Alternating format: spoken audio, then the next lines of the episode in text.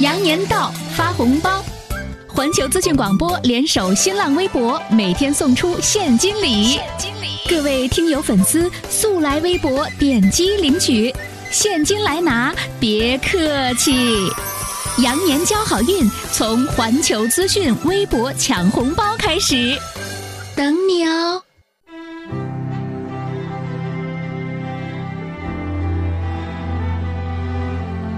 他们痴迷于光和影的变化多姿，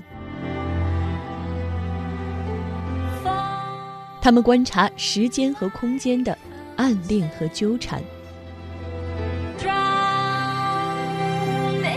他们不断探寻、触碰人性心底的灰暗和柔软。波兰斯基、希区柯克、金基德、王家卫。这里是环球文化圈之特别节目《光影大师》。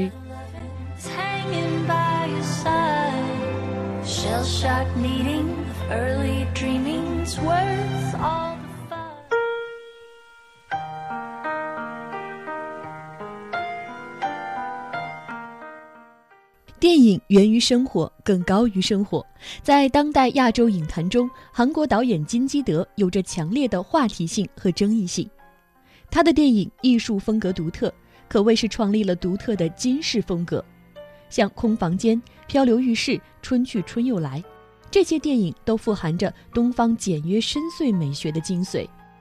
在日趋商业化的当代社会，金基德坚守自己的理念，保持特有的艺术价值和美学价值，致力于每部影片都从叙事特色、画面风格来阐释他的电影美学。本期环球文化圈之光影大师，著名韩国导演金基德。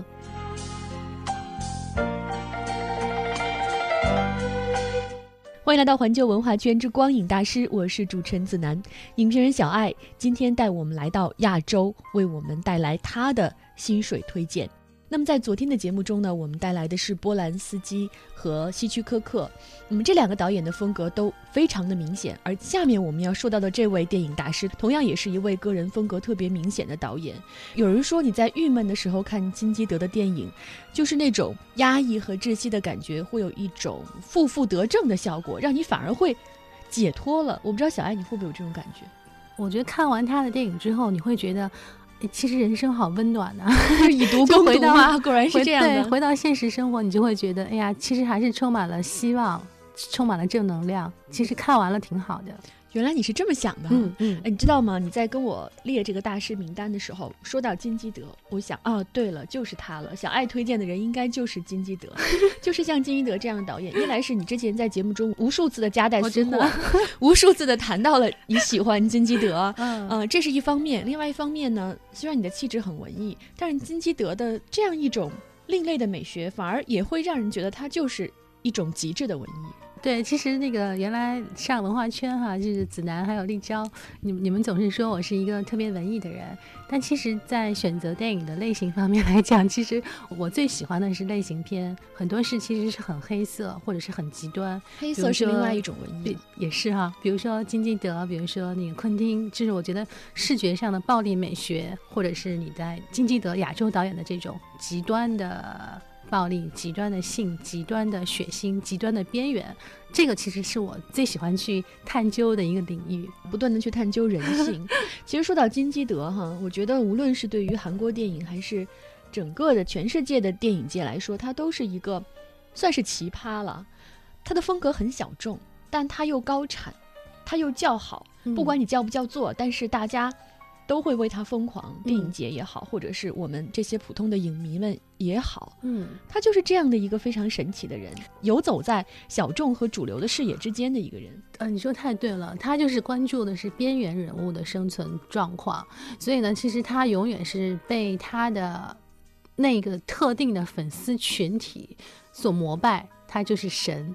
但是呢，在更多的大众面前呢，可能在接受程度上呢，很多人会觉得有点。稍微难了一点，你知道金基德和咱们昨天聊的那个罗曼波兰斯基有一点像，就是他们都是墙里开花，但是墙外才香。实际上，金基德的最大的心结是在哪儿？就是他在韩国是是小众的，是艺术的，也是不被主流所接受认可的。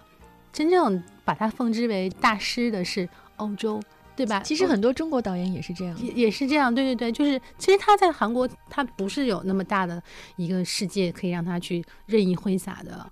反而可能我们在跳出韩国这个本国的这个圈子，你会发现他的更多的影迷、更多的认可是在国外。为什么选金基德？其实也有我的一个私人的一个小故事，就是喜欢呀。其实也是经常我跟业内的一些电影人朋友也在探讨，就是。都说那个好莱坞电影是一个成熟完善的体系，亚洲电影呢要往前赶。但是呢，实际上我们在纵观我们的邻国，像日本电影、像韩国电影，其实他们的这种工业化的程度呢，已经比我们要高出了很多了。其实是值得去探讨、值得去追赶的。我记得去年跟子楠咱们聊过那个《雪国列车》，是吧？当时聊的奉俊昊，奉俊昊就是韩国的冯小刚，他是特别商业范儿。呃，但是呢，除了那个很商业导演之外呢，其实韩国电影工业它对于亚洲电影最大的贡献是它给出了一个环境，这样的一个环境呢，能够去培养出一些非常个性化的一些电影作者。对，有很多是你之前在节目中很多次提到的，像刚刚说到的奉俊昊，你把他称为是呃韩国的冯小刚。包括像朴赞玉，朴赞玉对，嗯，包括像金基德。那么，如果也用一个中国导演来和金基德做一个对等的话，没有，中国没有这样，没有中国的金基德，中国没有金基德，有没有美国的金基德？有的时候我会联想到昆汀，他们没有最直接的那种画面和画面的对比性，但是会联想到。对，我明白，就是那一种意象，那意象性的东西。对，你会联想到昆汀，就是。然后我觉得金基德他最大的特点是说，他骨子里面是一个。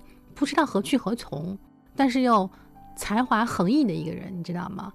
那他很多影片，他之所以能够那么好看，正是因为他不知道何去何从，他反而会拍出了这种画面之下边缘人物的这种飘零感、绝望感和这种黑色、这种阴暗，它能够拍出来。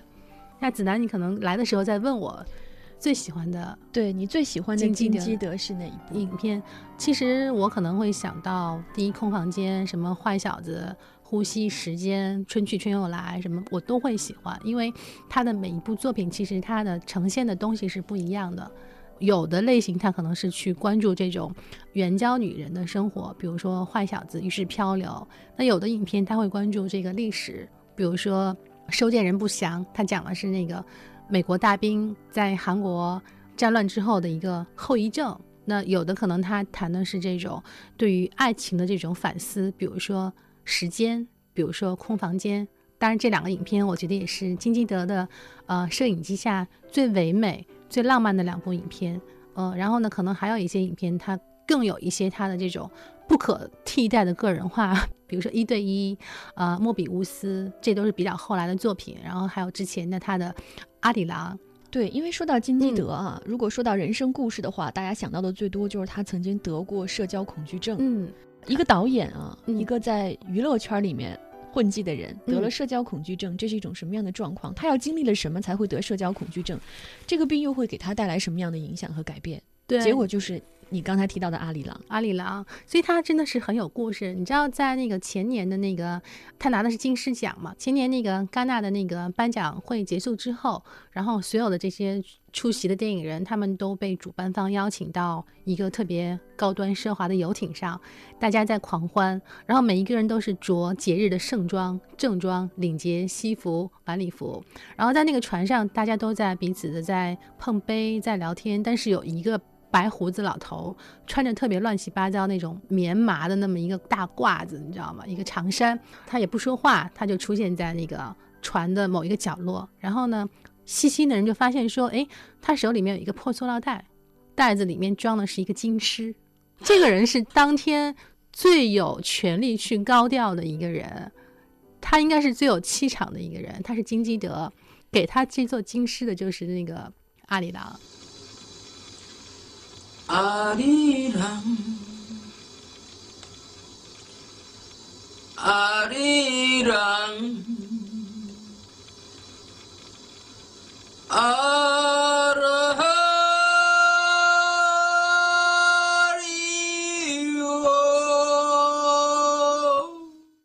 阿里郎其实是金基德去做这个自我疗伤的一个一个药引子，因为他之前在拍那个《悲梦》的时候，他那个女演员就是不幸去世了，然后他当时他的徒弟叫张勋，跟他也是师徒反目成成仇吧，就是他生活当中遇到了一些事情，然后呢，同时呢，他对于他的这种创作，我们刚刚讲，他永远不知道他想去向何方，因为他要求太高了，他总是想去。跳离自己现有的这个模式，想去探索一些新的东西，但是呢，好像似乎一直都是比较类似，都是一个一个风格，所以他自己也很抑郁，不知道该走向何方。然后在这样的一个状态之下，他得了他的那个所谓的人生的抑郁症。那但是他得了这个病之后呢，他没有像别的人那样就闭门得了病要治啊，对他也没有去治，或者他用了另外一个方法，就是他跑到深山老林里面。然后他拿了一个无敌兔，他一个人，他自编自导自演，自己当摄像师，自己当灯光师，自己做演员，自己做配乐，就一个无敌兔。他拍了一个电影叫《阿里郎》，然后在这个电影里面呢，只有一件事情，他的表演就是百分之百无死角的去呈现当时的他的生活状态和心理状态。就是一个真人秀，就好像真人秀。然后他一个社交恐惧症患者的自白。对，然后他在那个电影里面，他自己对着镜头，呃，莫名其妙的说一些有逻辑的话，说一些没有逻辑的话。然后说着说着，他会大哭，偶尔也会笑。然后他会唱歌，唱的就是那个《阿里郎》，韩国的一个民歌《阿里郎》。然后呢，你会看到他做鱼子酱，你会看到他在镜头前面去自己给自己煮咖啡。你还会看到他上厕所大小便，然后包括他在电影的结尾，他有一些意向性的东西，就是他从深山里面回到了城市，然后他掏出了一把枪，他走进了一个大楼，听见两声枪响之后，他从大楼里面出来，或者没出来，那是一个留白，但是这两声枪响告诉你说，金基德通过这样的一个深山老林的日子，他对自己的过去做了一个告白。他把过去的自己杀死了，这是一个意识流东西，他加进来了。但是他杀死自己之后，后面留白告诉你说，我们之后会看到一个全新的金基德。然后他去拍了《圣殇》，《圣殇》在戛纳那个上面拿了那个金狮奖，他就回归了。然后之后他又拍了他新的作品。当然，我个人会认为说，那个金基德后面的就是最近几年的几部作品，稍微的有点走的更。过了一些，更远了一些，好像莫比乌斯他谈的是不伦恋，很多伦理道德方面的探讨，但是争议也很大，争议也很大，是用力过猛还是江郎才尽？对，就是我个人也会觉得说，好像不会像之前那么吸引我了，包括后面的一对一。但是我们纵观他前面的十几部影片哈，他还是很有特点。一个是说他在他的影片当中，他会把他的一些对人生的一些哲思，他会把它转换成一些符号。他是一个创造符号的大师，所以在他的基本上每一部影片当中，你都能够看到他的一些符号性的东西，比如说像《悲梦》里面的那个蝴蝶，然后里面还有很多中文字，很多中国文化的元素，然后包括像《呼吸》里面的一些关键的道具，比如说一个什么项链，他所有的影片当中都会有那么一两个主要核心的道具。它会变成他整个精神内核的一个指向，它会有一些隐喻在里面，它会有一些符号在里面。然后另外来讲呢，他所谈的这个故事呢，大部分都不会是一个特别正常的人。比如说他生活在我们周围，像子楠，难道你就不会是他的关注的一个人？因为你的生活很美好、很正常、很幸福。他关注的是什么人？他关注的或者就是那种社会上的小混混，或者就是私生子。无家可归的流浪汉，然后被美国大兵遗弃的这种遗父子等等，他所关注的永远是这样的一个一组人群。这组人群他们也是作为一个体在生活，所以他想告诉我们的就是他们是如何艰辛的在这样的一个世界当中去生活。然后呢，金基德还有一个特点就是他对于宗教的理解和把玩也是有他个人的一个认识在里面。你看他的那个。春去春又来，你会觉得他是一个佛教徒。那部影片也是给了金基德巨多无数的好评，你知道吗？呃，然后里面有很多隐喻和哲思。我发现我们要拉片，你会发现这里面你可以探讨出很多很多的解读在里面。但是我第一次看那个影片，我会觉得他是一个佛教徒，因为它里面全是一些。佛家的一些宗教的一些符号。但是呢，你再去看他的圣殇，再去看他的，比如说《撒玛利亚女孩》的时候呢，整个胶片上反射出来的那种味道又都是基督教的味道。所以后来我才知道，说金基德他只有一个信仰，就是他自己的电影。所以呢，不管是佛教也好，基督教也好，他只是为了通过这样的符号，他去折射人生中的一些哲思，如此而已。对，这也是他的一个特点。然后另外来讲，我觉得金基德呢，他是喜欢把。像以前鲁迅说过一句话嘛，什么叫悲剧？就是把美好的事情撕碎给人看。那金基德其实他可能也是非常了解这句话的真正的意义所在，所以他给我们呈现出来的永远是一个支离破碎的一个美好的画面。就你可以看到一个美好的画面，你看得到，始终是这个画面是被撕碎的，你需要把它拼接起来。那这个拼接的东西是什么？是你心中的那种善良，是你的。同情，然后也是你的一种期望。他的电影永远不会把他一幅画完整的呈现给你。这个人在整个的作品过程当中，他也是前期、中期、后期也是会有一些不断的变化。比如说，他像拍空镜子的时候，他那个时候还是能够非常明显的透露出他的那种唯美的东西、浪漫的东西，对吧？他讲的是一个四处漂泊的一个这么一个男孩子，爱上了一个。有夫之妇，那么他们的爱情是怎么样在这种局限的、受压抑的人生中，怎么样去呈现？他探讨的是这种情感、爱情，然后在时间里面呢，他也是探讨的是情感和爱情，但是呢，肯定就不像。空镜子那样，让那么多女孩子觉得哦，好喜欢，好唯美啊！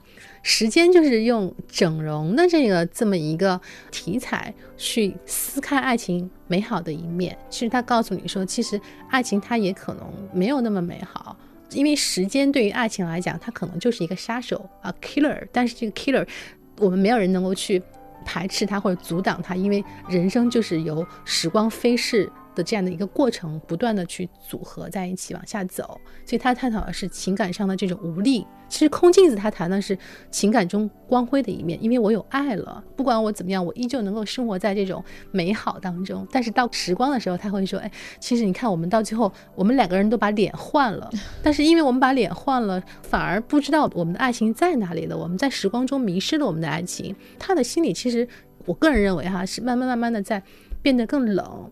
变得更黑一些，包括像他最后那个莫比乌斯就黑到家了，这个就不说了。然后像呼吸，呼吸，我今天跟子楠讲的时候，我想今天是想推荐给大家的。其实一开始没有想过小爱会给我们推荐呼吸，嗯，因为金基德有太多太多的作品，每一部都值得拿来说一说。呃，呼吸相对而言，在他的作品中评价并不是那么的高，嗯，或者说呃受关注度也没有那么高。你看，他总是在电影里面去呈现一些非常赤裸裸的东西，就像你刚才说的，会把美好的东西撕碎，或者把本身不美好的东西撕碎，又展现出美好。我刚才就在想，你说到我这样的人看上去很正常，我不太可能会得到金基德导演的关注，但其实我们每个人心里面都住着一个神经病，都住着一个很不正常的人。我们每个人心里面都有那么最卑微、最破碎。最不堪的那么一面，所以我就在想，我们在看金基德的时候，为什么我们会看到悲悯？因为我们也看到了我们自己。对对对，所以我想，就是为什么那么多正常的人，像子楠这样的正常人，他会看到金基德的影片的时候，他心里会有一种触动，因为它有一条界限之外，平时不会被触及的地方，它被触及了。然后这种刺激，画面上、感官上的刺激之后，其实它会带来一些思考。嗯，可能那就是金基德。他的电影带给我们的一种后遗症，对，有人喜欢，但是也有人害怕。嗯，我们害怕的是什么？我们害怕的其实是抛开我们内心那种最赤裸裸的东西，展现在自己面前。其实说到金基德，他是奇葩，他是怪才，他获奖无数，他甚至是拍片的速度也非常快，特别快。比如像你刚刚说到的这个《呼吸》，嗯，十天的时间就拍好了。这个片子他是为了张震量身定制的。对，终于出现了一个大家熟悉的名字，我也超喜欢 张震，超喜欢张震。但是今天的主题应该是张震来着，哦，真的哈，忘了。我们我们对之后也会提到张震。其实张震是张金基德一直看好的一个非韩国籍的一个亚洲演员。然后他喜欢张震的东地方是说他的那种比较内敛的那种外表之下，其实他心里面的。个人情绪是非常起伏的，起伏很大的。我把他理解为就是他是一个很有演技、很有内在爆发力的一个演员。然后《呼吸》这个影片呢，当时其实。他是为了张震量身定制的，但是，嗯，我觉得电影这个东西吧，就是百分之十是靠你的打拼，但是甚至百分之九十就是看你的运气。所以他这个运气不好，这个影片拍出来之后呢，就没有受到评论界或者是影迷太大的这种关注，也没有不像水中刀一样，后来还出现了反转。对，也没有人骂，也没有太多人骂，就是好像就是平平的反应，就这样就忽略就出来了。对，但是我个人会觉得这是一个金基德严重。被低估的一个作品，所以我今天呃节日期间哈 会推荐大家有时间，如果你想看金基德的话呢，你去看一下《呼吸》。《呼吸》和别的金基德的影片会略微的会不太一样。除了主演是张震之外，还有什么不同呢？它的不同是他也是关注边缘人群，对，他的主人公是一个马上就会面临这种死刑的一个杀人犯，他的前面没有路是绝路。他在这个剧情设定当中，他是通过一个春夏秋冬的一个戏中戏的轮回，他带给你的是一个绝望中的温情的故事。就是说，你知道前面是一条死路，但是在你离这个死亡越来越近、越来越近的过程当中呢，反而你每天感受到的。以前是害怕，是紧张，是抗拒，但是呢，突然你看到这个影片的时候，你发现说，哎，其实也可以挺美丽的。虽然前面是死路，但是我在这个过程当中，我还是可以有希望的。我的人生还是可以有乐趣的，我还是可以有一些美好的东西出现的。这个是呼吸这个影片带给我当时观影感受。然后在这个影片当中，其实它也是依旧延续了一些金基德以往的风格，比如说我们刚刚谈到啊，金基德是一个造符号的大师，很多的隐喻。那在这里面呢，它也是如此。惯有的这个手法在呼吸里面是有的，但是呢，它更多的从情感上，它更多的给我们灌输的不是像什么悲梦啊，或者是什么那个坏小子啊那种，让你觉得特无力。它给你的反而是那种，哎，就这样也挺好。呼进去和吸出来的气空气是等量的，但是在这个等量的过程中间，它们依旧是有温度的。它讲的是这样的一个故事，真正的情感就像呼吸一样平静和自然。金基德真的是韩国当代影坛一位特别特立独行的导演。你可以不喜欢他的风格，但是你不能否定的是，他一直在影坛中默默地坚守着自我，一直在不断的探索。有人说金基德是一位怪才，那么稍后我们为大家带来的这位电影大师也会被人称作是怪才，他是一位华语电影大师。这里是环球文化圈之光影大师，稍后影评人小爱还会继续陪伴大家，一会儿见。